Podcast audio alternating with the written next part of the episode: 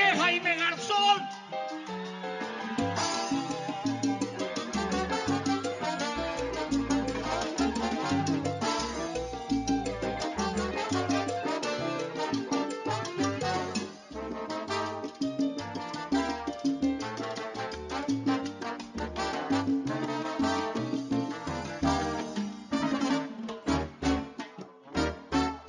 Bienvenidos a Irreverencia Villetana, un podcast donde hablamos cosas absurdas pero interesantes sobre sociedad, economía y medio ambiente. Hoy arrancamos con la segunda temporada de este bello podcast, donde cambiaremos la metodología, ya no hablaremos de temas puntuales, sino hablaremos de noticias y cosas de interés para todos. Recuerden que nos encuentran en Anchor, nos encuentran en Google Podcast, en Spotify, Radio Public y en todas las plataformas digitales donde haya podcast, ahí vamos a estar nosotros. Hoy, como todos los podcasts, tenemos a Carlos Mario. ¿Qué más, Caroma? ¿Cómo va todo?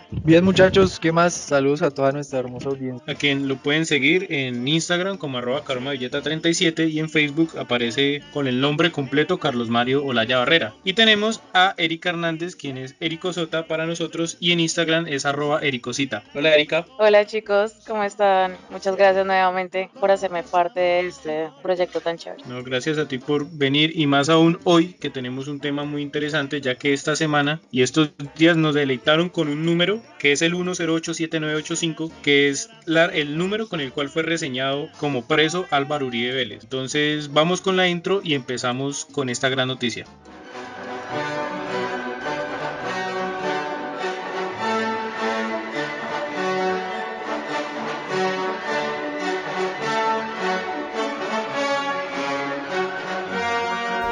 Muchachos, resulta que Álvaro Uribe Vélez está preso, está en retención domiciliaria. Yo sé que es una noticia muy triste, sobre todo para Erika. No sé qué opinen al respecto, no sé qué quieran decir. Lo único que sé es que yo no alcancé, yo no alcancé a hacer la lotería, pero de que se ganó, se ganó. Sí, claro. Bueno, pues en general, ¿qué?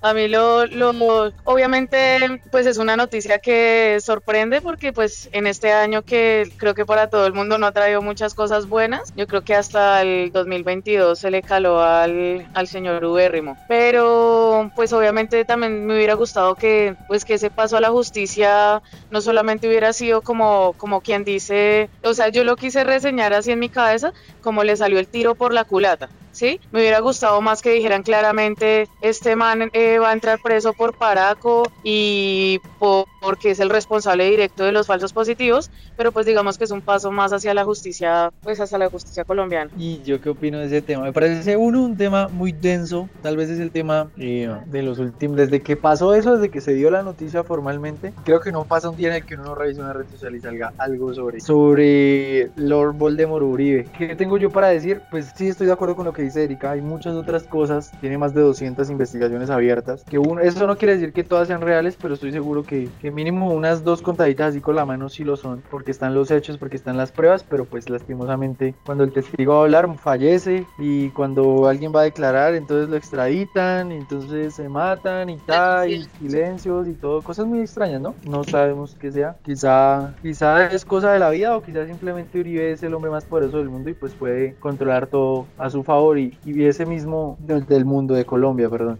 y ese mismo y ese mismo miedo de salir del poder y que les curan, les entierren todo es el que lo sigue manteniendo ahí. Entonces es, es me hace que es justo por, por mucha gente que está detrás. Ah, voy a hablar primero de los pros de Uribe. Los pros de Uribe, seguridad democrática, no hay nada más que decir de Uribe. La seguridad democrática que, que hablan de acorralar a las FARC, que las disminuyó, que etc, algo así, ta, ta, ta, pero entonces ese es el qué, el cómo lo hizo. ¿Cómo lo hizo? Creando grupos insurgentes, fortaleciendo el paramilitarismo, haciendo alianzas del Estado, de un sí, ahí es donde se cree, se, se complementa la idea del narcoestado, que es que el paramilitarismo trabaja de la mano con las fuerzas militares del país. Entonces, claro, efectivamente la guerrilla ya estaba disminuyendo, los estaban matando pues porque estaban trabajando con un grupo de margen de la ley como aliado, y, pero ese grupo al margen de la ley que es el paramilitarismo eh, hizo muchísimas cosas malas, incluso me atrevería a decir que en algunos casos peores que lo que ha hecho la guerrilla. También, también robaron, también mataron, también mataron mucha gente inocente. Y pues bueno, digamos, todas esas personas que sufrieron por esa acrecentada del paramilitarismo a causa de Uribe, de los 2000 para acá, eh, pues toda esa gente merece, ¿no?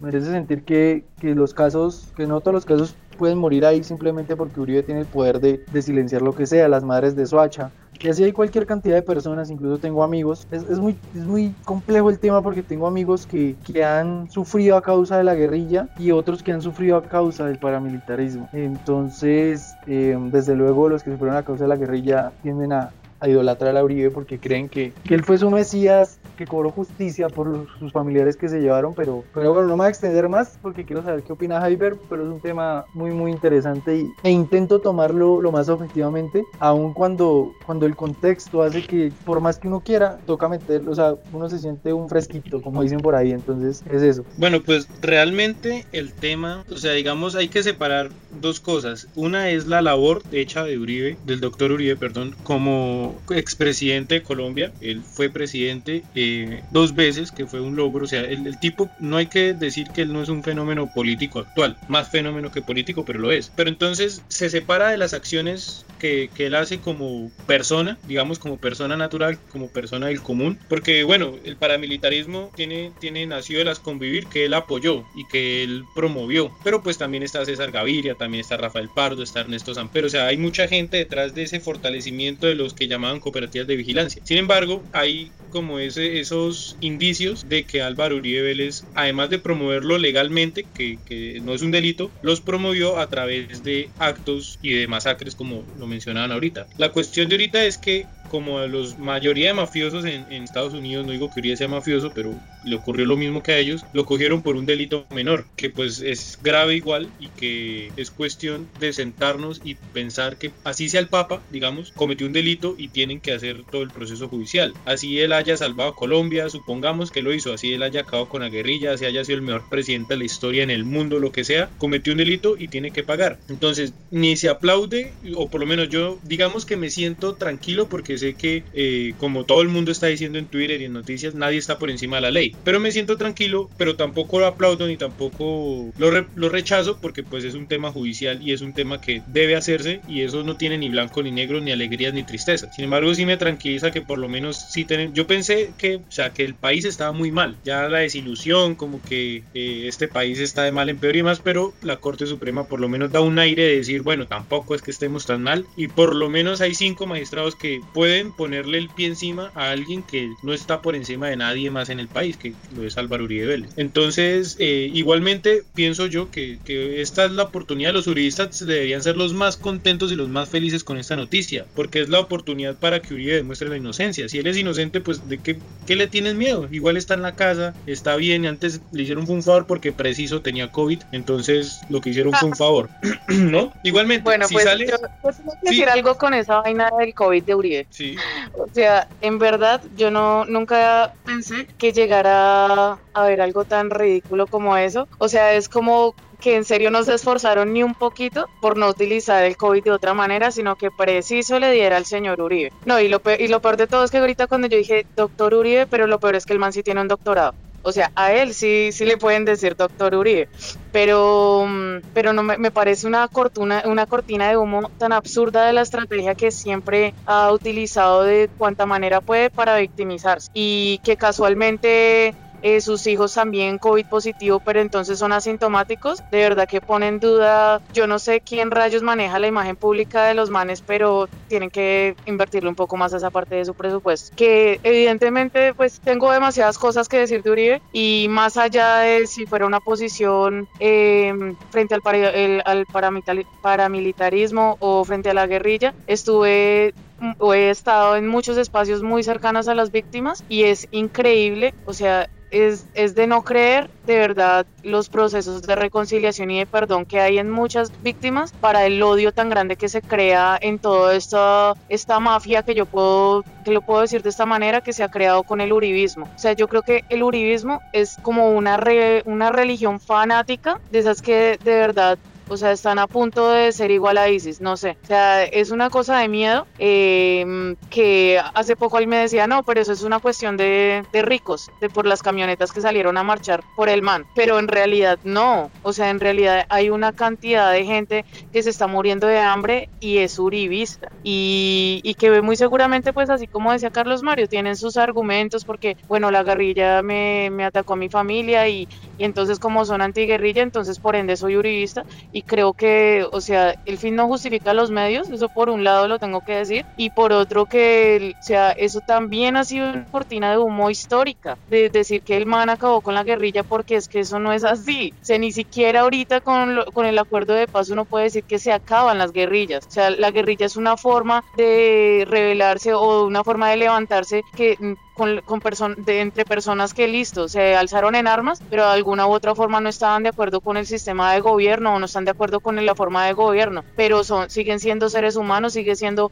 gente con familia y que en la mayoría de los casos es gente del campo, ¿sí? Y pues bueno, eso por esa parte quería aportar en este pedazo, pero pues eh, no sé, no, no quiero negar la, bueno, las maravillas que le han pintado al man si yo me pusiera en los zapatos de una persona que dice, ay, pero entonces que, entonces eh, si el man no hubiera acabado con la guerrilla y la guerrilla me, me secuestró a mi familia, no, no estoy diciendo que o sea, la guerrilla son unos héroes, obviamente que no. Pero el ser antiuribista no me hace guerrillero y eso lo tengo que dejar muy claro acá. Es un absurdo que siempre se esté tachando de que la persona que no está de acuerdo con todos estos comportamientos de este narco paramilitar, porque es que esa es la verdadera cara que tiene el man. O sea, no es el que acabó con la guerrilla, es el man que más ha impulsado el narcotráfico en nuestro país y a todo el mundo. O sea, eso, yo creo que eso es lo que da un poco de miedo decirlo, que ahorita lo decía Jaiber. O sea, en realidad la gente puede destapar lo que hizo Álvaro Uribe y lo van a seguir defendiendo. O sea, he tenido conversaciones con uribistas que les he dicho la cantidad de atrocidades y las formas de entrenamiento de los grupos paramilitares y no les importa.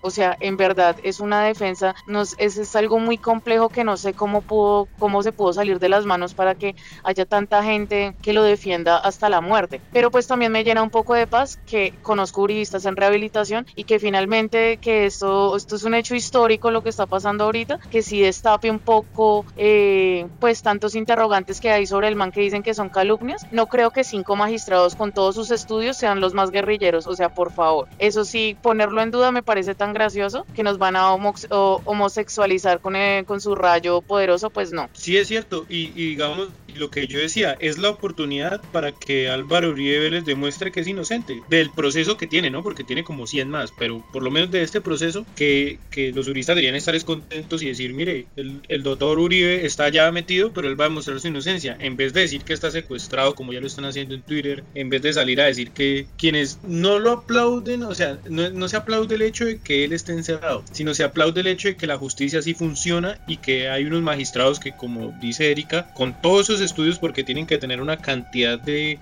cosas para llegar allá, no es, no es por palanca porque la palanca no sirve para estudiar ni, ni, para generar ese perfil tan alto que tienen ellos, sino que es que ellos en verdad son personas que tomaron una decisión y que fue una decisión que sabían que se iban a echar en contra todo el país. Un país que le crea Facebook, un país que cree en memes, un país que publica la foto de, de, un ratón con la cara de Petro y ya creen que eso es hacer política. Entonces estamos en una cosa y aclarar también que yo no soy petrista antes de que de pronto escuchen y critiquen y digan que somos guerrilleros y demás, simplemente estamos hablando de la realidad de las cosas. Entonces eh, ya con eso y, digamos relacionando los temas, hoy casualmente día que estamos grabando, grabando este podcast eh, es la, la conmemoración de la muerte de Jaime Garzón, quien decía que a Colombia le ponen un espejo y se asusta. Algo así parecido decía, los colombianos le ponen un espejo y se asustan. Y eso no está pasando con Uribe. Entonces, no sé qué nos quiera decir Carlos Mario, quien es un buen seguidor de Jaime Garzón, referente a este tema. Sí, hoy efectivamente, cuando ustedes escuchen esto, no sé, va a ser unos dos días después, quizá tres días, pero hoy, eh, el día de hoy, exactamente el 13 de agosto, hace 21 años, mataron a, a Jaime Garzón que es una, es que no es tan complejo para mí decirlo, pero es, lo voy a llamar así, es, es, un personaje y a la vez un líder, porque él nunca necesitó de algo más que él para tener mucha gente que estaba de acuerdo con él, una persona que conocía la realidad del país, eh, hablando, relacionándolo con Uribe, muchos de muchas de las personas que trabajaron, que fueron parte del gabinete de Álvaro Uribe Vélez cuando fue presidente, después pasaron a ser, solamente en 21 años, solamente dos personas han dado la justicia, nuestra ineficaz justicia, ha dado dos responsables, los dos trabajaron de la mano con Uribe siempre. Entonces, entonces no, se me hace que muchas de las cosas no pueden ser coincidencia, relacionando todos los temas. Y lo dijo Uribe, yo creo que por ahí vi un hashtag que me pareció supremamente interesante, obviamente tenía abajo una serie de argumentos muy grandes y era que lo iban a, promover por Twitter, que era Garzón tenía razón. Y es que hoy 20 años después, es increíble, vi un video donde él decía cosas de la vida, hablaba del 2020, hablaba de 2020 y hablaba de la reforma a la justicia que quiere que está provocando, eh, promoviendo Juan Carlos Pinzón, la habló él en los 90. O sea, él mantenía un, un norte, ese norte que él llamaba lo tenía tan claro y él sabía que si el país iba por ahí, pues iba a acabar en lo que somos hoy día. Entonces hay que dejarle de tener miedo que nos vamos a convertir en Venezuela porque es que ya somos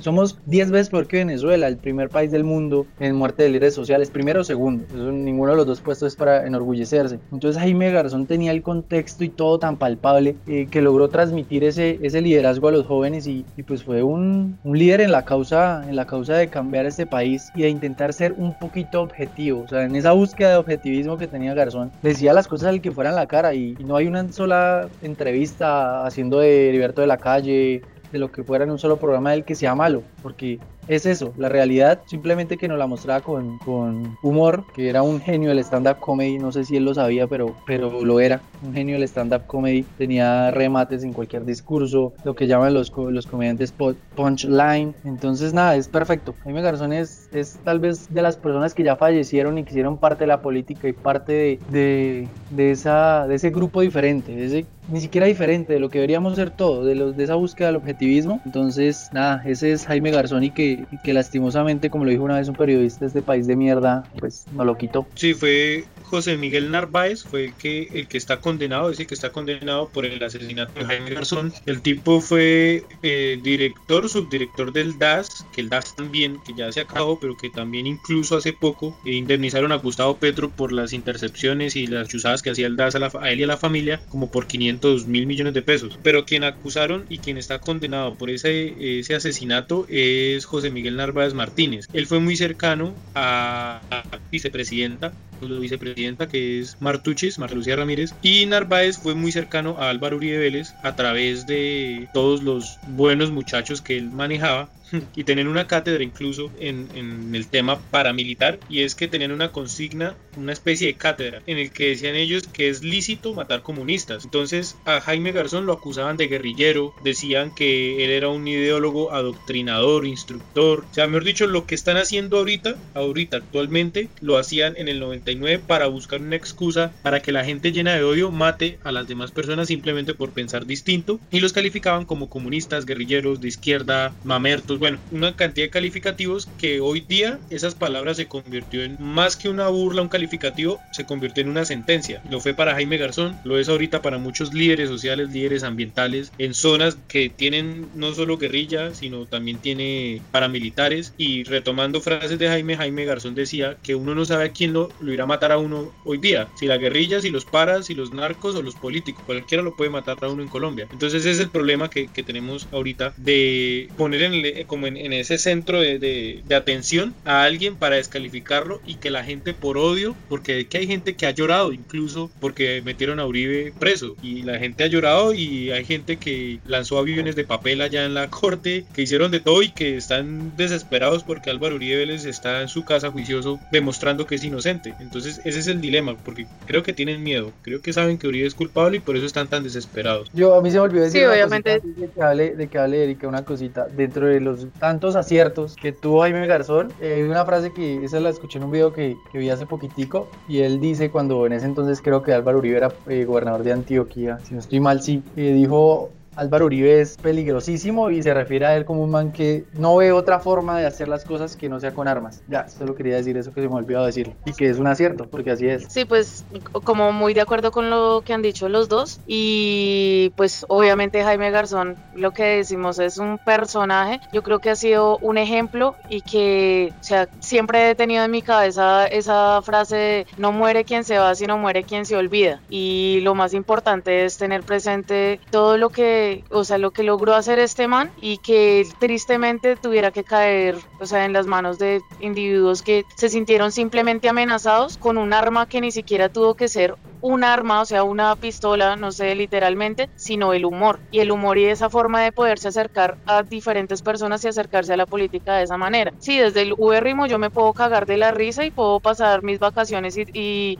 e intentando eh, decir que que soy inocente de, cualquier forma, pues, todas las pruebas están arregladas. O sea, yo no sé qué clase de idiotas es ese abogaducho que tiene de mierda eh, Diego Cadena, pero es un man que se contradice muy duro y es, y es hasta chistoso en realidad verlos, pero utilizan el humor, o sea, un humor demasiado estúpido que ni siquiera se dan cuenta que son unos payasos para demostrar la inocencia del man, que es inexistente. Eso por un lado. Por el otro, eh, pues como eh, según lo que decía Jaime, yo sí quería decir una frase de Jaime que siempre me llamó muchísimo la atención y era con respecto a la traducción que hicieron los indígenas en la constitución, que decía que nadie Nadie puede llevar por encima de su corazón a nadie ni hacerle mal en su persona aunque piense y diga diferente. O sea, el man decía que si nos aprendíamos ese artículo salvábamos este país, pero finalmente, o sea, eso es lo que eso es lo que nos tiene aún en esa incertidumbre, en ese desconcierto, eh, en ese sí, como en ese vaivén en este país porque todo sigue ocurriendo y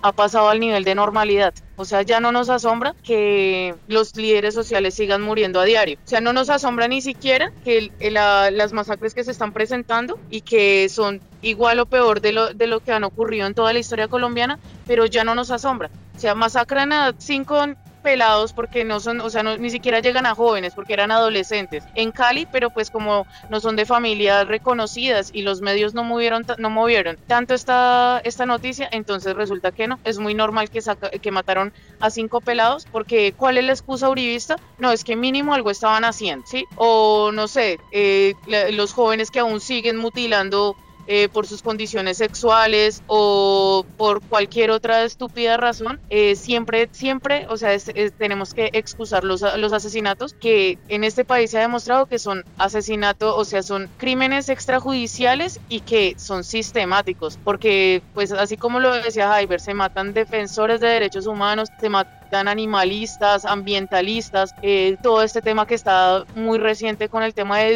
Hidroituango y que a mí la verdad no sé si cabe en esto que estamos hablando, pero la tibieza me ofende. O sea, a mí me ofende creerme el que, o sea, hacerme el de las gafas cuando el problema está frente a mis ojos y que muy, muy, muy probablemente yo también tengo las manos sucias. Eh, porque tengo que decir que este, este, acá podemos decir groserías, ¿verdad? Porque el piro de Fajardo, o sea, es un, es un líder que me parece un piro, ¿sí? O sea, no, no puede promover esa tibieza, o sea, no puede promover que es que entonces yo soy súper progresista porque no soy ni petrista ni uribista, pero entonces soy el de la mitad. No, eso yo siempre lo he dicho que siempre terminan tirando para un lado y pues es evidente el lado para el que tiran. Pero pues bueno, ya me fui por la tangente volviendo al tema de Jaime Garzón. Sí, creo que al ser un ejemplo, no solamente la juventud, sino también mucha gente que pudo vivir e-, en esa época, eh, le tiene demasiada admiración y, y, pues es hora que hoy, después de tantos años, podamos conmemorarlo, por lo menos haciendo, o sea, haciendo parte hasta de estos espacios. Yo siento que uno, decir lo que uno piensa sin miedo es una forma también de revelarse. Claro, y el tema de Fajardo, retomando el tema de Uribe, y es que, por ejemplo, en las elecciones pasadas, si Fajardo tiene una posición del cambio,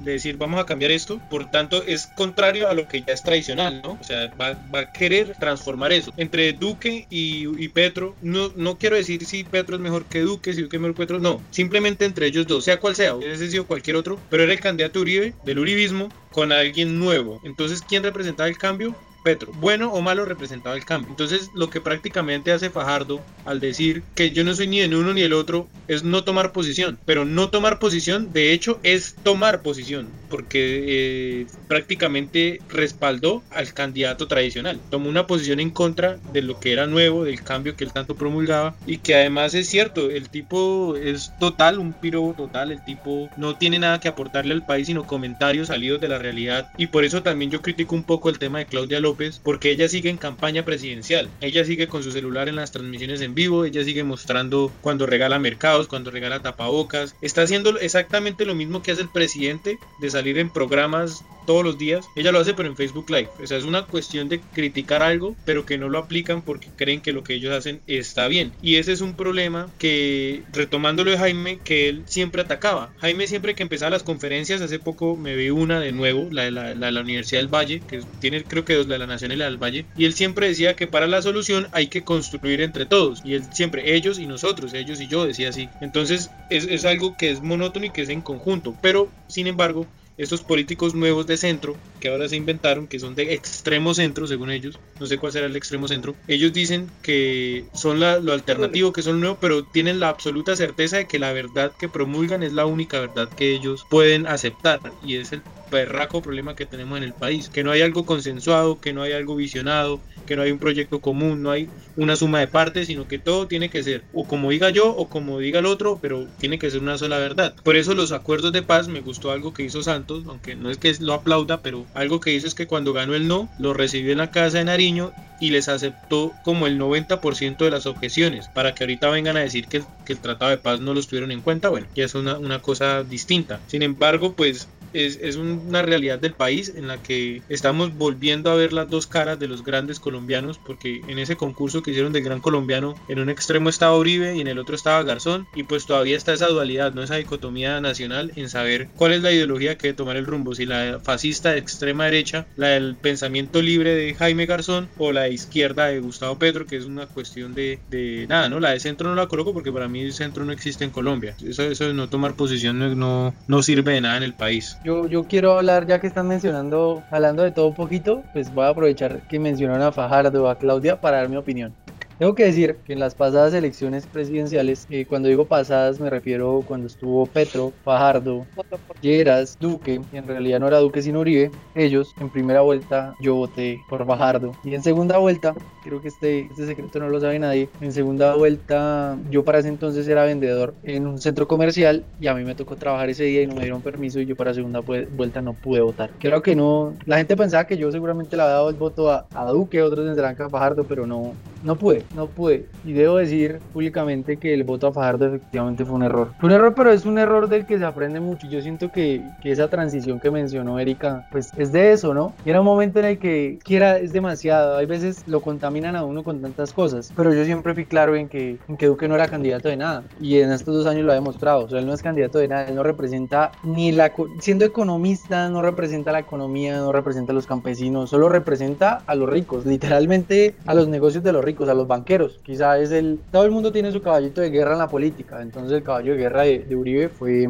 la seguridad democrática. El caballito de guerra de Santos fue la paz. Pero pues este man va a pie, va en caballo, porque no se sabe qué es lo que está haciendo. Va, va rumbo para un banco, porque solo, solamente los, las grandes empresas y, los que le donaron a su campaña son los que están sacando provecho. Entonces, eso por, lado, por lado ¿Qué? ¿Qué, carita triste, carita roja para ti. Sí, sí, no, yo lo promoví. El que me tenía en redes sociales sabe que le hice en Villeta habíamos un grupito de jóvenes que le hicimos mucha campaña a Fajardo porque creíamos que efectivamente era un cambio, pero pues no lo fue ni parecido y, no sé, es, fueron muchas cosas que llevaron a, que un grupo grande, sobre todo los jóvenes, creyéramos en él porque estoy seguro que parte de la gran votación de Fajardo fueron jóvenes, igual que la de, la de Petro, el porcentaje del uribismo en, en cuanto a jóvenes está en caída y sigue cayendo y va de culo para el estanco. Entonces eso, en cuanto a Claudia López, tengo mucho que admirarle, eh, no solo por el hecho de ser mujer, porque eso no me parece que sea un argumento ser hombres o mujeres para mí exactamente lo mismo. Pero pues ella, a mí escuché en estos días cómo comparaban a Duque, decían que Duque nunca había administrado ni la plata de su casa. Y efectivamente es así, él no ha manejado ni una tienda. Entonces decían, pero es que Claudia tampoco, pero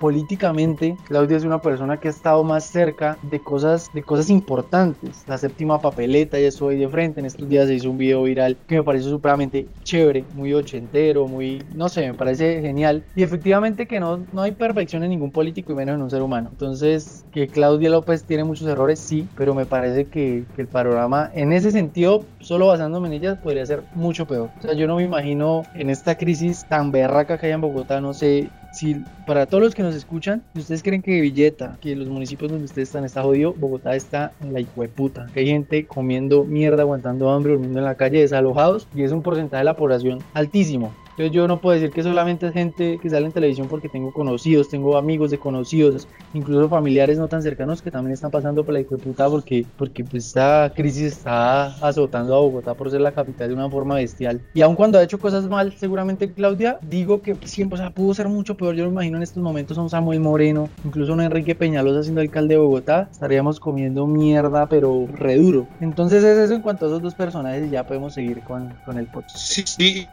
ya que que usted toca, menos mal vamos avanzando con esto, y es que, por ejemplo, el problema que yo creo que tiene Claudia y que tiene Uribe y que tiene Petro, Duque no lo tiene tanto, pero por la, es por la misma personalidad de él y la misma experiencia que, que carece Duque y es el populismo. Petro, Uribe y Claudia López son muy populistas. Pueden ser de diferentes extremos cada uno, pero son extremadamente populistas. Y, por ejemplo, eso ocurrió en Villeta. John Morera era muy populista o es muy populista porque el manejo de las redes sociales lo tenía tan claro, claro que cualquier cosa que hicieran, ahí estaban publicando algo, ahí estaba él en las fotos, el sombrero no faltaba. O sea, esos símbolos populistas fueron los que no permitieron un progreso acorde porque el centro de atención eran unas cosas que eran ilógicas. Y eso es lo que yo estoy viendo, que es lo que más nos tiene ahorita como estancados en, en como en el progreso porque siempre queremos, o sea, los, los políticos están pensando en hacer cosas para mostrar y para recibir aplausos porque la gente quiere, pero no lo que la gente necesita. Entonces ocurrió acá que hay que hacer, hay que arreglar el problema de agua en Villeta, pero priorizaron un malecón. Eh, hay que arreglar el tema del hospital que hoy día lo necesitamos y priorizaron el estadio. O sea, hay una serie de cosas que no están funcionando y que evidentemente es por ese centro de atención que ellos quieren tener con el, con el público para tener una aprobación. Igual Duque ni aprobación, ni populismo, ni cosas bien hechas, pero bueno, eh, no somos quien para juzgar 10 millones de personas que votaron por él. Y volviendo al tema Uribe, resulta que yo estaba leyendo y es que si él pierde eh, su condición como senador, lo reemplaza Jenny Rosso, que que creo que es de Cundinamarca y tiene, tiene una sí, tiene una cercanía, el papá de él fue el que inició prácticamente el tema de volteo de tierras que beneficiaron directamente a los hijos de Uribe, a Tomás Jerónimo que compraron una tierra que no valía nada y que el papá le pasó una vía grandísima por ahí, valorizaron y el tema de plusvalía y los hizo millonarios de la noche a la mañana. Y casualmente a esa muchacha Jenny Rosso la apoyó aquí en Villeta Rodrigo Romero y pues ya se imaginarán cómo será el tema acá, eh, si, si en ese equipo de mentirosos aquí en Villeta con esa señora Jenny Rosso que, pues ojalá no sé qué aportes traiga pero que sean buenos pero sabiendo de dónde vienen esa procedencia es mejor saber si vamos de mal en peor si es mejor que Uribe que en el Senado si una señora de esas llegue otra vez ahí. Entonces en esta crisis pues habría que mirar cómo se maneje sí. Lo dudo sí lo dudo realmente no. Es desalentar el panorama para Villeta en ese sentido no que coja fuerza ese populismo de ese señor Rodrigo a través de una señora que, que no tiene nada que ver con la correcta política en el departamento. Yo siento que por eso ha sido como tan complejo todo el proceso judicial de Uribe, porque es que hay demasiada gente involucrada, ¿sí? Y lo que yo decía ahorita, o sea, hay gente que ahorita se quemaría las manos por él y ni siquiera tienen que comer, pero Uribe es el o sea, está endiosado. Eso pues por un lado que quería decir con respecto a lo que acabas de decir, Jaime. Y, pues por otro no sé, o sea, siento que también todo lo que ha pasado con el tema de Uribe ha movido un poco eh, todo el faranduleo al que están acostumbrados los colombianos. O sea, este tema se lleva hablando hace muchísimo tiempo, pero creo que nunca se había visto ni siquiera en todos estos canales comprados eh, como de frente todo el proceso que se ha llevado con Uribe. y De alguna u otra forma, siempre lo que yo decía al principio, se está victimizando. Pero bueno, no sé, por ejemplo, que hayan mostrado tan de frente las estupideces que decía Diego Cadena y que esto de pronto rebote un poquito en la cabeza de una persona que cree que es el gran colombiano, pues digamos que es un plus como para salir de la ignorancia. no sé si a ustedes les ha pasado, ya que estamos hablando de todo esto, que sobre todo acá en Villeta, que uno le dicen como, no, pero es que Uribe si no fuera por Uribe no podríamos, la famosa, ¿no? No, no hubiéramos podido viajar por las carreteras, que no sé qué. Yo no entiendo cuál es la enfermedad de la gente con el tema de las carreteras. O sea, conozco gente que me da ese argumento y anda a pie. O sea, no sé cuál es esa vaina. Es un argumento absurdo, pero que de verdad es muy populista, ¿sí? O sea, cuando se dan ciertos argumentos, espérame ya, que ya voy a cerrar. O sea, como que a veces siento que muchos argumentos em, para defender a Uribe no tienen ni, ni siquiera ninguna base. O sea, no, no se sostienen de nada. Apenas se va a hablar mal de Uribe, que, ¿cuál es la respuesta de alguien? Atacar. Ah, pero es que a los guerrilleros sí. Ah, pero es que la JEP sí. Ay, pero eh, ¿y qué es la JEP? No sé, pero igual está defendiendo, está dándole poder a los guerrilleros. Es que el país está en las manos de las FARC. Es que el doctor y el doctor. Y, finalmente a veces no hay, no hay argumentos de peso. Eso era lo que quería decir, sí. Yo, yo quería decir, yo les dije detrás de bambalinas que, que, iba a tomar una postura brevista para que para hacer un, chiste que todavía no puedo hacer, pero quiero decir de eso que habla, que habla Erika en cuanto a poder moverse por el país, etcétera. Eh, yo tengo un familiar que fue alcalde de Villeta en los 90 y también en los 2000. Pero curiosamente en los 90 me cuenta la mamá de ese familiar, que también es familiar mía, que las intercepciones por la guerrilla efectivamente eran algo de todos los días. Y él fue varias veces en lo que llaman la cabaña, varias veces fue interceptado pues por grupos armados de la ley que se manifestaban por ser de, de las FARC. Y, y ese como cuando llega Uribe y efectivamente ya se podía pasar por la cabaña, entonces eso llevó a ese sector de la familia a hacer de esa postura política. Porque aún cuando no nos mataron directamente a nadie, eh, se vivió esa tensión, esa, el no poder trabajar, por, posiblemente porque era sobre todo en los temas rurales, que era donde él más estaba. Entonces, no estoy defendiendo la postura uribista, pero entiendo a cierta gente. Yo no entiendo, lo que no valido, que refuto, es que, que gente que no lo vivió hable, o sea, que gente que no que no lo vivió, sino que gente que no entiende el por qué unos poquitos hablan de eso. Efectivamente hay lugares, pero es que por Colombia se movió el mundo muchísimo. O sea, no es que el país estuviera bloqueado, llegó Uribe con capas y volando y mató a los malos, no, nada. Que Uribe salvó al país es la misma mentira que les dijeron al país que cuando muriera Pablo Escobar se acababa el narcotráfico y no.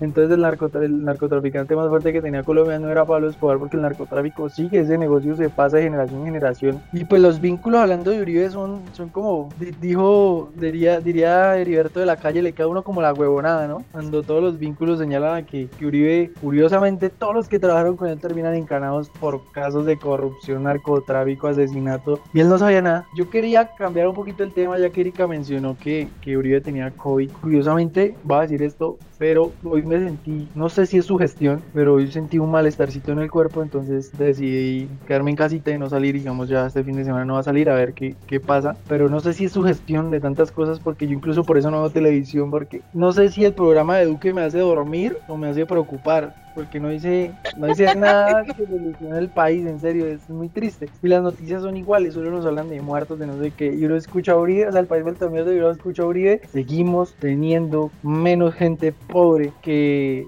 una tribu africana, no sé qué. O sea, el man siempre encuentra un ejemplo que esté la hijo de puta para decir que no estamos tan bien en cuanto a todo. Así es. Eh, datos curiosos de Duque, dijo que para la recuperación económica eh, del COVID iba a invertir 10 eh, billones de pesos, falso, invirtió solamente 2.5. Creo que es la menor inversión que se va a hacer para recuperación económica en toda Latinoamérica. Eso me parece un dato supremamente interesante y válido porque Uribe, es el, Uribe Duque es el mentiroso más grande que hay en la vida. Duque no ha cumplido una sola cosa a las que dijo. En la parte ambiental dijo no, el fracking lo rompió. Dijo que iba a proteger los líderes sociales, no lo ha hecho. Dijo que la economía naranja, es hijo de puta cree que la economía naranja es un libro que se llama Economía y tiene una naranja encima o alguna mierda así, él no sabe nada. Entonces así, así, así con todo. Y ya, y quiero que, que hablen un poquito del COVID. ¿Qué opinan del COVID? ¿Qué hay que hacer con el COVID? ¿Vacuna rusa o no? ¿O solo la paja? Pues yo digo que Miguel Polo Polo eh, va a ser el único que va a quedar con Duque y se van a runchar juntos, o van a lanzar el nuevo canal de farándula porque les son muy faranduleros. Pero sinceramente, no solo quería decir este apunte, que esa, que este, ese programa de Duque me da mucha risa. O sea, yo creo que el man se sienta por las noches y dice, querido diario, ¿qué voy a decir mañana en mi programa? Pero bueno, eso quería decir sobre eso. Ahí Duque es igual al concejal Macías aquí en Villeta, que llega y no saben qué decir y, cuando hablan es sola retórica. yo creo que, que dentro de ellos dicen yo qué hago acá, en un momento como que reaccionan y empiezan a pensar, ay, verdad que yo soy presidente, verdad que yo soy concejal, o sea, como que ese es el tema. Pero bueno, COVID-19. Eh, el COVID-19 yo creo que en un futuro los historiadores se van a burlar de nosotros porque eh, definitivamente no solo del mundo sino en especial del país porque demostramos que en algo tan importante como es la salud no estamos preparados. Y que los países más menospreciados hasta por el cine, como lo es Rusia, nos está demostrando muchas cosas. Uno, lo que siempre hemos dicho, que Estados Unidos es un país tercermundista, sino que con una billetera amplia. Y lo otro es que nosotros ignoramos profundamente lo que es Europa, Asia y China, ¿no? Porque nosotros solamente estamos pensando en Estados Unidos y yo creo que esta, este COVID nos ha demostrado eso. Yo sí me aplicaría la, la vacuna rusa si llega, pero no creo que a Colombia le vendan. Es más, no creo que Colombia compre la vacuna rusa, porque el orgullo y, el miedo a volvernos comunistas por una vacuna va a ser terrible. Y teniendo en cuenta que Putin no es comunista, ¿no? Que yo sepa, eh, Putin incluso es muy conservador, tanto así que allá reprimen a los homosexuales en Rusia, aunque, aunque yo sí sé que Putin es, es el tipo macho alfa lomo plateado, que es un duro, pero, pero pues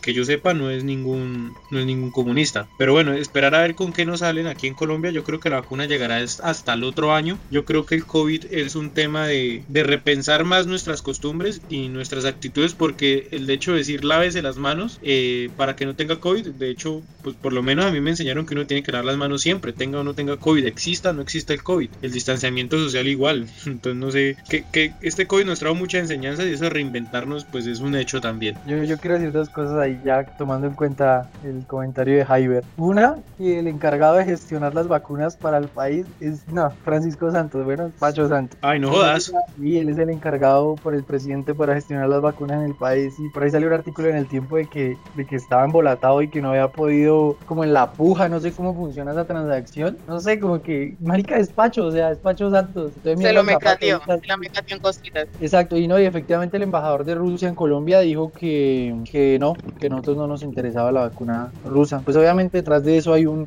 una parte científica y del área de la salud, que es que las pruebas no son como tan claras, o, pero pues digamos México, México, el presidente de México, AMLO, dijo que, que Rusia, está, Rusia estaba abierto a demostrar los efectos, incluso creo que la hija de Putin, él salió a decir eso, no sé si es populismo, eh, se aplicó la vacuna y que la había funcionado y etc. Pero es que esto es, una, esto es una guerra de locos. Ahí es donde me doy cuenta que los que mandan en todos los países, esos manes tienen un raye. Usted mire Uribe, Uribe tiene su raye en la cabeza. El presidente de Brasil tiene un raye también. O sea, no sé, esos manes, ¿será que son reptilianos o yo no sé qué les pasa? Tienen cosas muy raras. El eh, fanatismo, eso es fanatismo político, esos tienen un fanatismo por ellos mismos, el ego, todo eso los afecta. Es muy chistoso, realmente es muy chistoso todo, o sea, viéndolo desde afuera, ¿no? Porque no es nada gracioso a mí realmente que, que, unos mueran por una enfermedad no es que a todos nos va a tocar, papi, a todos nos va a tocar morir y, y fenecer, pero pues obviamente que uno no quiere que se muera ningún ser querido, etc. Me duele, es que en estas crisis lo único que pasa es que se acentúan los problemas, o sea, como que nos quitan un momentico así la tapa de los ojos para darnos cuenta de que, hey, en salud, pues es mierda. Virtualidad, no sabemos ni prender un computador. Conexión a internet, no está en todos lados. El agua que es tan esencial para lavarse las manos, por malas decisiones, como lo decía Jaiber, en malas inversiones, un caso es billeta, no hay agua ni para lavarse las manos. Y la gente solamente quiere es que le respondan ya. Vamos a construir un ya, que monten ya un acueducto y que saquen agua de no sé dónde mierda. Entonces nada, todos son consecuencias. Uno no puede esperar, uno no puede esperar romperla de hoy a mañana. Eso toda la vida es un maldito proceso. Entonces si uno quiere tener resultados positivos en cualquier cosa, pues hay que empezar así. Estaba planeando el proyecto, tú, tú, y en 20 años se ejecutó para que en billeta haya agua, por ejemplo. Pero pues eso no pasa, porque los intereses son diferentes. Pero no sé. ¿Qué otro tema actual vamos a hablar hoy? No me quiero ir. El COVID.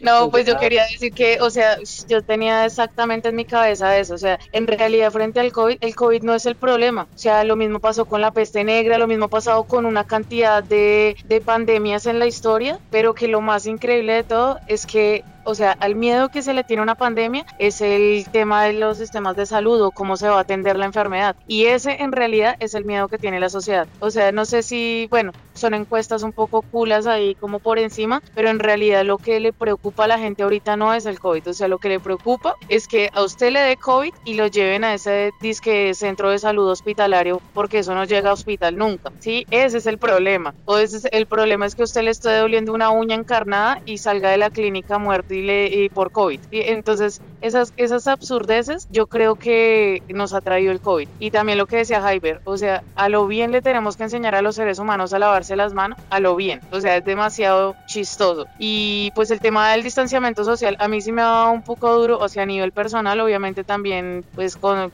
a nivel económico, pero porque yo era muy de siempre saludar a mis amigos con beso, abrazo, encontrarme con ellos, salir, todos esos espacios sociales, ha sido un encontrón o sea, un encontrón muy fuerte porque pues no sé si hace poco lo leía también y pues en mi papel de psicóloga, em, de que todo esto del COVID ha traído demasiadas enfermedades mentales eh, con lo que tiene que ver con el encierro, o bueno, frente a la violencia intrafamiliar que se intensificó en los hogares. Entonces, no sé, el COVID ha sido una cosa bien fuerte, yo creo que va a quedar marcado en la historia de muchos. También pues el reinventarnos económicamente, pero, pero pues también nos, nos ayudó un poco a darnos cuenta de que tenemos que buscar otras formas de vida, pero que nuestro sistema de salud sigue siendo una mierda y que debería ser una prioridad más, que estar preocupados por, eh, por las FARC. O sea, todo, a todo le ponen esa preocupación, pero en realidad el sistema de salud es una basura y que no tenemos planes de contingencia reales. O sea, nunca eh, se, han visto ayudas reales a lo que tiene que ver con el comercio. Bueno, me centro, por ejemplo, acá en nuestro pueblo, en Villeta, y que siempre se, se ha estado como en un barquito de papel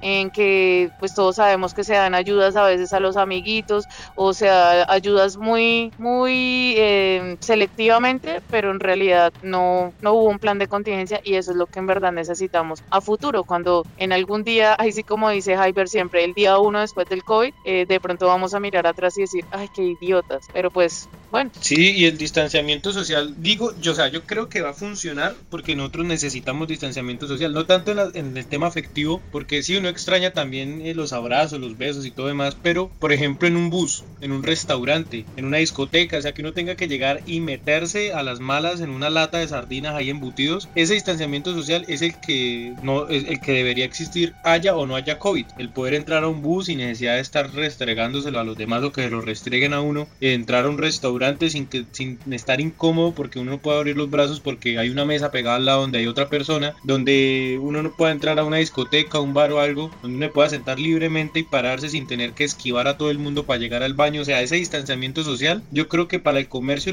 lo, deben como volver a renovar, como a reinventar o cambiar. Es que no quiero decir reinventar, que la palabra ya no me gusta. Como a, romper ese nuevo, esa nueva visión del comercio, de las reglas sociales que tenemos. Y es que eh, el tema turístico, por ejemplo, entre más llene mi establecimiento, mejor me va a ir. Y no es así. La, idea es la calidad del servicio, que uno se sienta cómodo, que eso va a ser muy importante para Villeta. Entonces, ese, ese tema, ese, ese pedacito del distanciamiento social es el que yo creo que debe cambiar un poco la gente en ese tipo de establecimientos que sobre todo restaurantes y discotecas y los buses. Por esos tres, del resto sí, no sé cómo sea el tema, pero en esos tres yo creo que sí deberíamos tener más conciencia del distanciamiento porque uno nunca sabe qué enfermedad se le pueda pegar. Seguramente si aplicáramos eso sin necesidad de COVID, en China no se hubiera propagado tan rápido el virus, seguramente. No sé cómo será ya el tema social, pero muy seguramente fue así. Ah, yo, tengo que hacer un comentario que me acordé ahorita y es muy pertinente con lo que estamos hablando. Cuando Carlos Mario habla de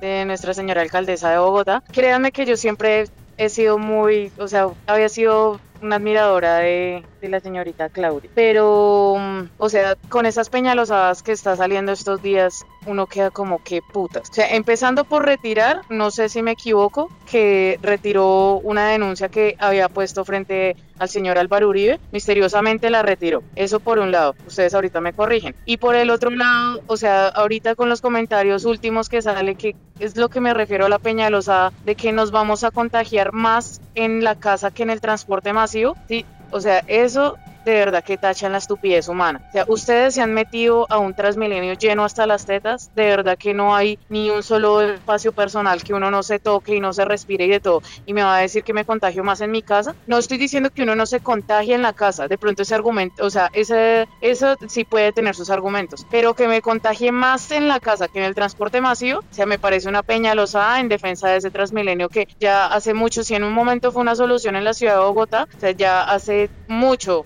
que tenía que haber estado elaborado ese metro que ahorita sí, como quien dice, ya se le está echando tierrita hasta cuando vuelva a florecer otra vez. Pero, ay, pero sí quería decir eso con respecto a lo del distanciamiento social en el transporte masivo y la señora Claudia. Yo creo que de lo que ustedes dijeron me quedo con algo que vi en internet y es que yo diría distanciamiento físico, que distanciamiento social siempre ha habido en este país. Los ricos bien lejos de los pobres. Y, y sí, lo que dice Javier es verdad. Hay lugares que ya como que la gente todavía no entiende. Digamos, voy a hablar desde una mezcla entre ignorancia y experiencia eh, a priori y a posteriori que mm, yo he trabajado con muchas marcas muy grandes, no directamente con ellos, pero sí con, con las, los franquiciados. Y ellos no, las, las tiendas que más venden no son las que más llenas están. Vaya usted, les voy a dar este ejemplo, es que me gustó lo que dijo Javier y la premisa es buena. Vayan ustedes un 24 de diciembre, no, el 23 de diciembre que es el día de, de más ventas. Vaya usted el 23 de diciembre a un centro comercial y asómese a un Nike, que no sea outlet, a un Nike Factory, de línea, y vaya asómese al COA. Y dígame, obviamente que los precios no son comparables y hay 5 personas en Nike y hay 45 en el COA. Entonces es, una, es un equilibrio entre precio, pues ellos se dan el lujo de tener los precios más altos porque uno, se capacitan en atención al cliente, que es lo que le ha faltado muchísimo al comercio de billeta, entonces hacen que uno tenga los argumentos, las herramientas para venderlo a usted lo que sea. Incluso es que eso, eso, nosotros no somos un país pobre y yo me di cuenta en tantos años siendo vendedor para Lacoste, para Nike, para Reebok como mesero, que yo veía gente pobre que, o sea, no pobre, sino gente que trabaja, yo sé que no se ganaba más de dos salarios mínimos y cada dos meses iban a comprarme un par de tenis de 400, de 500 mil pesos como un lujo, pero sí, la plata está, o sea, todo el mundo tenemos la posibilidad de tener plata, pero este maldito gobierno no quiere darnos, no quiere garantizar oportunidades, no tienen que dar nada, solo garanticen, garanticen la educación, garanticen la salud, usted verá si la, usa para el bien, la usa para el mal, si acaba su si no la acaba, si dedica al verá, pero garanticen eso, no sé, quería decir eso. Me siento como en un noticiero. Y en otras noticias, el Atalanta quedó eliminado contra el PSG.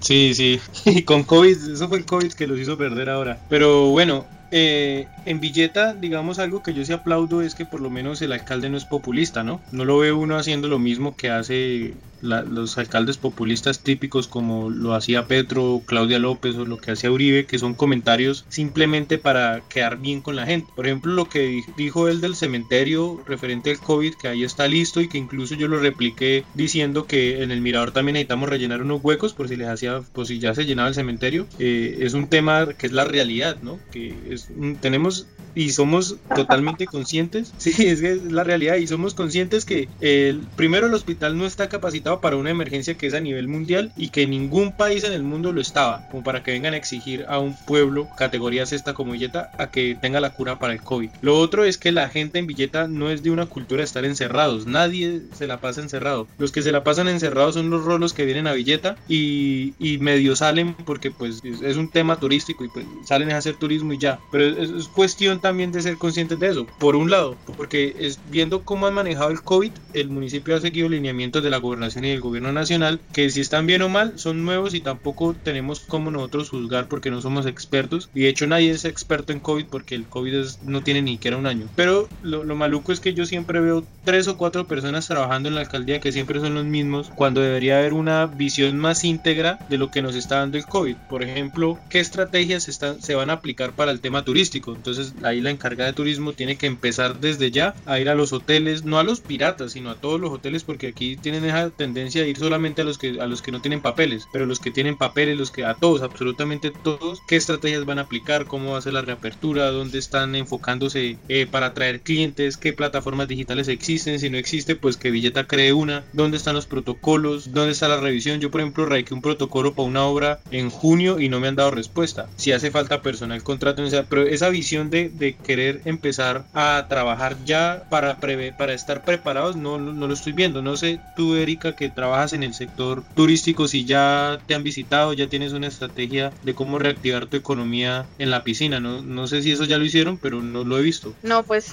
precisamente ahorita que tocas el tema, la verdad, y bueno, muy probablemente tienen a alguien de la alcaldía directamente escuchando esto, pero sí sentí como, como el tema muy improvisado y creo que tiene que ver con lo que decía ahorita, o sea, no hay planes de contingencia bien elaborados que a estas horas de que hemos pasado una cantidad de meses de pandemia todavía no lo hay. Sí hay personas revisando protocolos de bioseguridad, pero obviamente faltan manos y faltan manos en muchos espacios y falta mucho sistema organizativo, porque, mm, porque pues bueno, no sé, o sea, una respuesta que me quedó muy marcada en uno de los espacios en los que pude participar, es como que nos dejáramos guiar por el decreto nacional, pero demasiados lugares, voy a dar un, eh, no sé, hasta eh, ciudades de la costa, tienen decretos locales, o sea, decretos municipales para que un poco se sienta eh, respaldado el turismo y sobre todo un pueblo como Villeta por su administración, pero acá finalmente no, o sea, finalmente a nosotros quiero que sepan que nadie se ha aparecido por aquí, nadie de la alcaldía, nadie nadie se ha preguntado cuántos turistas en un fin de semana eh, atraía el Club Campestre San Isidro de Villeta.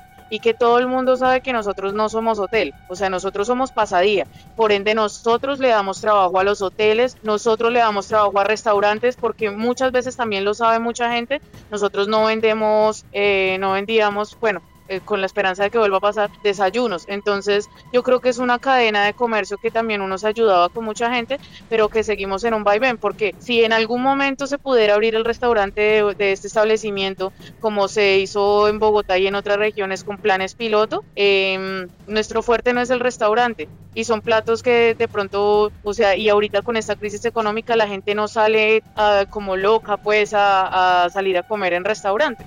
todos sabemos que nuestro fuerte son los turistas y los turistas bogotanos, los rolos. Los rolos son los que les gusta venir acá y pues de otras partes. Es, la, es muy mínima la población de Villeta que pues como que sale a, de pronto a despilfarrar dinero que lleva ahorrando un montón de tiempo una persona en Bogotá para salir a Villeta. Pero sí, en verdad si hay un descuido muy grande, estoy totalmente de acuerdo con lo que dice Hyber. Yo lo propuse, quiero que lo sepan. Nosotros, yo tengo un protocolo de seguridad del club, pero no, no con la piscina, no la verdad no con el uso de las zonas húmedas porque ni siquiera tenía pues en mi mente cómo hacerlo. Ahorita el gobierno nacional sacó un protocolo para reabrir principalmente hoteles y sitios turísticos, pero aún no nada acerca de las piscinas, que es un negocio que bueno, no sé si es equivalente y de pronto yo me equivoque. Si tu restaurante o tu sitio no está funcionando, pues tú lo cierras y ya, ¿sí? Una piscina no puede dejar de usar químicos, siempre tiene que haber una persona para el mantenimiento del, del sitio porque el sitio se va a caer. Igual sé que le pasa mucho a mis compañeros comerciantes de hoteles de otros lugares. Entonces,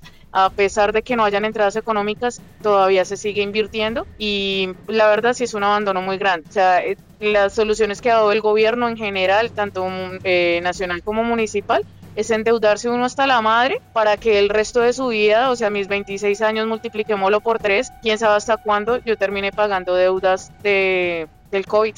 Entonces, sí, gracias por, por nombrar el tema y, y pues que es algo muy, muy personal. Sí, por, porque le quería decir esto hace rato.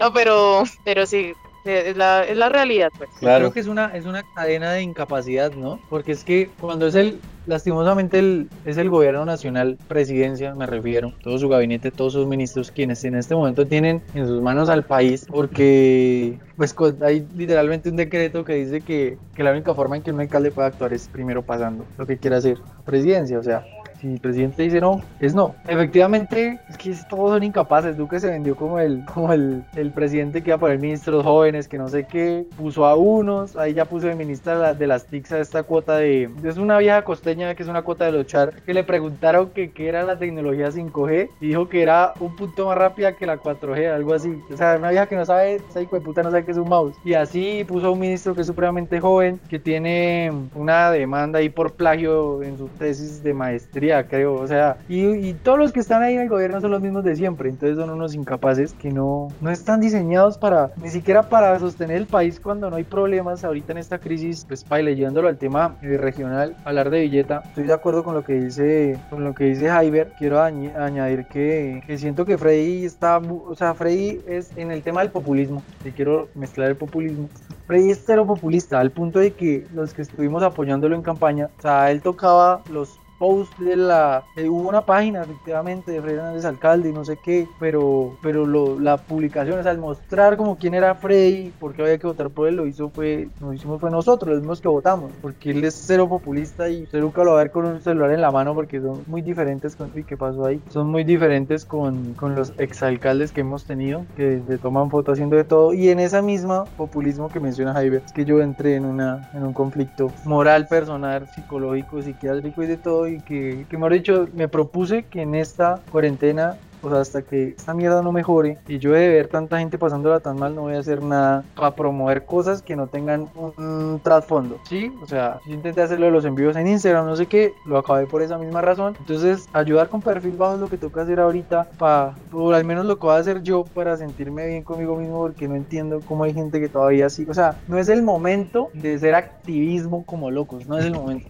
sea, para mí no lo es. Entonces es como ser coherente con eso y parece que Villeta tiene un muy buen alcalde, que tal vez no tiene los mejores funcionarios y que pues si en un panorama normal hubieran hecho ahí más o menos, eh, pues ahorita esta crisis no están trabajando con, con nada, porque hay muchos que, que eso tienen en la cabeza y para todos los que apoyé, he apoyado, apoyé y apoyaré políticamente, quiero decirles que siempre voy a decir así usted sea, incluso lo hago con mi mamá, con mis mejores amigos. Si yo creo que usted está mal, se lo voy a decir, siempre se lo voy a decir. Entonces, Freddy, amigo, cuando usted está haciendo las cosas mal, créame que cuando tenga el momento o a través del periódico, lo que sea, lo voy a decir. Pero cuando esté de acuerdo con usted, obviamente, voy a resaltar su labor, que eso se trata la objetividad, no porque usted sea un amigo, le va a aplaudir como boca a todo y así para todos los políticos. Ninguno es perfecto, yo lo sé, confío todavía en las capacidades de Frey, que por la falta de populismo tal vez no lo ven aún mejor. Y lo otro es que no podemos echarle la culpa a la falta de agua a Ancísar, que es el, el gerente del acueducto, cuando uno lleva nada en el acueducto y dos, el problema de aguas viene desde hace muchísimos años, muchísimos, muchísimos años y que se acentuó tal vez en los últimos 10 porque siguieron construyendo condominios como locos, siguieron dándole prioridad a esa gente de los condominios, metiéndole tubería más grande para que les llegue más agua y el pueblo mire mamando. Entonces hay que buscar soluciones, pero no hay que dar palo por todo, hay que al César lo que es del César y cuando toque decir las cosas hay que decirlas y ya. Y en otras noticias ya casi acabamos. Sí, sí, ya, ya creo que vamos a terminar el episodio. Eh, pues sí, realmente para mí dentro del gabinete y los altos, digamos, funcionarios, que es el, el, gobierno, Secretaría de Gobierno y demás, realmente lo, lo, que yo he visto es que quienes frentean todos son don Orlando Tinoco, Henry Flores y Freddy. Son los tres que, que uno ve que frentean todo. En el tema de los venezolanos y el COVID, yo nunca he visto la Secretaría de Desarrollo Social, nunca la he visto en territorio, digamos que yo diga la vi trabajando, no, siempre veo a ellos tres, más algunos otros que trabajan con ellos, pero digamos en temas de, de quienes son los responsables los veo a ellos tres, al secretario de gobierno, el asesor de despacho, no sé cómo qué cargo tendrá Henry y Freddy. Son los tres, son los tres que siempre están ahí frenteando la vaina y el resto sí definitivamente no, no funciona, aunque tenga diferencias con alguno que otro, pero realmente hay que reconocer quiénes trabajan y quiénes no. Pero bueno, yo creo que ya terminando este episodio, gran episodio de la segunda temporada, eh, necesitamos que dejen los comentarios, de, dejen todos los comentarios que quieran sobre qué noticias eh, están pasando para nosotros enterarnos, que nos cuenten cosas para nosotros poder opinar y hablar aquí, también investigar y tener diferentes opiniones. Tenemos un equipo investigativo bastante amplio que nos tocó mantener por, por la cuarentena que no quisimos despedir, pero pues ahí vamos. A, Juana, que hace rato no la saludamos, nuestra jefe de dirección, al jefe de fotografía, al ingeniero del sonido y demás, también muchas gracias. Personal de aseo. Personal de aseo que le ha tocado duro, los refrigerios estuvieron muy bien, no sé qué, qué otros agradecimientos tengamos, pero eh, gracias Erika también por participar, no sé qué quieras concluir hoy. Eh, bueno, no, pues yo quisiera concluir que espero que no resultemos suicidados con cianuro, pero eh, que en verdad eh, me gustan mucho estos espacios. Ahí sí, pues, eh, cerrando con, con algo de Jaime, pues que asumamos que el Estado es nuestro y, y pues que todos, todos tenemos la capacidad de alguna forma eh, mover nuestro país, porque pues Colombia no debe perder la esperanza en que las cosas pueden cambiar. Aparte de que estemos en una crisis, yo siento que el tema de las ayudas, ya sea al tema institucional, de que ahorita creemos que las ayudas es solamente dar mercado, yo creo que también tiene que haber como un respirito a nivel estructural y pues que nada, pues que para que nos podamos ayudar entre todos y sí, en verdad eh, creo que hay muchas más noticias por qué hablar, pero pues ya no alarguemos más el asunto. Eh, me gustó mucho el programa, gracias, estuvo muy interesante. Y Uribe es un hijo de puta. Pesado, pesado el ambiente, pobre Uribe. Y apenas reabran todo, por favor asistan al Club San Isidro con tobogán, el único, la única piscina con tobogán en billeta, pauta publicitaria. Pues quiero que sepan, ay qué pena que otra vez hable del tema, pero que nuestro tobogán, quienes escuchan este podcast, está con un velo negro. O sea, en verdad es como una algo metafórico como para que la, la gente sepa que estamos en, muriendo y que en verdad pues esa mierda de reinventar, a mí también me molesta esa palabra de reinventarnos, pero pues que sí espero que cuando todo empiece a mejorar eh, vengan todos. De alguna forma manejaremos el distanciamiento. Ya, iremos. Yo recuerdo, tengo un recuerdo de San Isidro, voy a decirlo rápidamente, no quiero acabar el podcast, pero con esto voy a irme. Y es que recuerdo que la vez que estaba presentando el examen del ICFES, el examen que hacen todas las personas eh, antes de graduarse o durante su último año de colegio, y el colegio en el que yo estudiaba aquí al lado del Club San Isidro, y no sé por qué que a quien en su cabecita lo planeó hacer un sábado preciso y ese día San Isidro estaba hasta las tetas y había, yo no sé si un colegio o algo de niños. Fue el día que presenté el examen del IPES del Estado. Eh, había una bulla, pero cabrona, porque había muchísima gente en ese club y entonces nada, es una experiencia que tengo. Si, si créeme que sin esa bulla hubiera quedado entre los tres mejores del país, pero fue culpa de la bulla, no de lo ignorante que soy. Culpa de Erika. Gracias, gracias. pues yo realmente, si reabren, eh, yo me, me sentiría o me siento más seguro en una piscina que en un restaurante. O sea, creo yo que corro menos riesgo de contagiarme del COVID en una piscina que tiene cloro que en un restaurante, pienso yo, pero bueno, allá, allá cada quien si va o no va a piscina. Y pues anunciamos, sin el permiso de Erika, que el primer en vivo del podcast, cuando ya todo vuelva a la normalidad, lo vamos a hacer allá en el Club Campestre. Yes, sí, claro. Lo vamos a hacer en cerveza, sí. Es que en casa Vamos a comprar unas polas y, y la, la temporada después del COVID, en el año 1 después del COVID, va a ser entrevistas. Entonces vamos a entrevistar muchas personalidades de Villeta con unas cervezas y así vamos a grabar los podcasts en, No vamos a grabar digamos, la Rochela. en Cámbulos. Me parece excelente. También, también los compañeros deben estar mal. Yo de verdad que siento mucha solidaridad con todos los compañeros comerciantes porque yo creo que el tema de la competencia no es desprestigiar al otro, sino todos tenemos servicios y lugares diferentes para diferentes tipos de personas y también para disfrutar. Entonces vamos a grabar en todos los balnearios de Villeta y con mucha pola, mucha. Excelente. Entonces así quedamos. Eh, muchas gracias por asistir a Erika, Carlos Mario. Esto fue Irreverencia Villetana, el podcast donde hablamos sobre economía, sociedad, medio ambiente. Recuerden que nos pueden encontrar en Anchor o Anchor.fm, Breaker, Google Podcast, Pocket Cast, Radio Public, Spotify, en Facebook, que aparecemos en Facebook, pero a mucha gente no le gusta estar una hora viendo un video en Facebook, entonces descarguen la aplicación, es totalmente gratuita. Pueden descargar los episodios también totalmente gratis, nosotros no cobramos. Simplemente entren a Google Podcast, que es la aplicación que menos espacio ocupa, y nos buscan y ahí descargan cada episodio sin ningún problema. Gracias muchachos, gracias Carlos Mario. No, gracias a ustedes. Gracias a ti, un placer. Bueno, gracias Erika. Gracias a ustedes, todo bien, nos estamos hablando para el nuevo episodio. Bueno, pues entonces, chao.